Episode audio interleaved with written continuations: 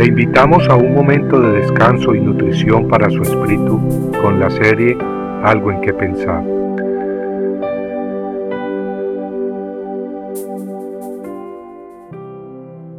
¿Has visto su gloria? Y el Verbo se hizo carne y habitó entre nosotros. Y vimos su gloria, gloria como del unigénito del Padre, lleno de gracia y de verdad. Juan 1.14 Juan, uno de los doce apóstoles, escribió que Cristo Jesús es el Verbo, es decir, la palabra de Dios, la expresión misma y pura del Dios vivo y eterno. Juan también nos dice que Jesucristo, la palabra de Dios, existía desde el principio antes de la creación del mundo y que era Dios. Luego nos dice que la palabra de Dios se encarnó, es decir, que tomó forma de hombre y habitó entre los hombres. Juan fue testigo de su gloria, y nos dice, tal como leímos al principio, que vio su gloria, gloria como del unigénito del Padre, lleno de gracia y de verdad. Pero ¿qué es gloria? La gloria de alguien es su presencia, su carácter, su personalidad. Así hay personas que nos impresionan por su manera de ser. Esa es su gloria, su luz. Y así como las estrellas, unas que brillan más que otras, así unas personas brillan más que otras. Pero Juan dice que la gloria de nuestro Señor Jesucristo no era la de un ser natural grandioso, era más que eso. Su gloria, su majestuosidad era mayor que la gloria de un ángel celestial. Jesús brillaba con la gloria que sólo puede tener el mismo Hijo unigénito de Dios. Así lo dice Juan. Sabemos que habemos muchos hijos adoptados en la familia de Dios Padre. Hemos sido adoptados por fe en el Hijo de Dios. Notemos, sin embargo, que Jesús no es un hijo adoptado. Él es el Hijo único de Dios, el único que tiene la misma naturaleza divina que el Padre, y que existía con el Padre desde el principio, desde antes de la creación del mundo. Juan vio su gloria, y al leer las Escrituras nosotros también podemos apreciar su gloria, la gloria de Jesús. La podremos apreciar si estamos abiertos a las cosas de Dios y si el Espíritu de Dios nos la manifiesta y Él así lo quiere.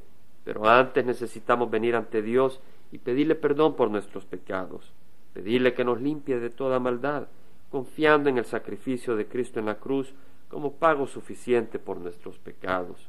Luego, Él nos da su Espíritu Santo para poder ver esas cosas que sólo se pueden ver con los ojos espirituales. Amigo, ¿has visto la gloria de Dios? ¿Has experimentado la presencia de Dios? Las escrituras nos enseñan que si le pertenecemos, si Dios nos ha quitado el velo que nos impide verle, entonces ya no estamos encadenados en la oscuridad, ya no estamos ciegos. Y si Dios nos ha quitado el velo, entonces tenemos libertad para verle y contemplarle, y para ser transformados por el Espíritu Santo, quien nos va moldeando como el artesano moldea el barro, transformándonos para producir en nosotros el carácter, la bondad, la justicia y la gracia de nuestro héroe, Dios y Salvador Jesucristo.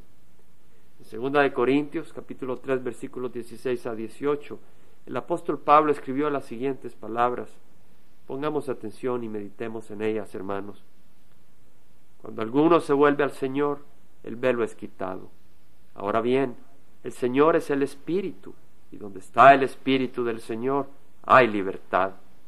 Pero nosotros todos con el rostro descubierto, contemplando como en espejo la gloria del Señor, estamos siendo transformados en la misma imagen de gloria en gloria como por el Señor, el Espíritu.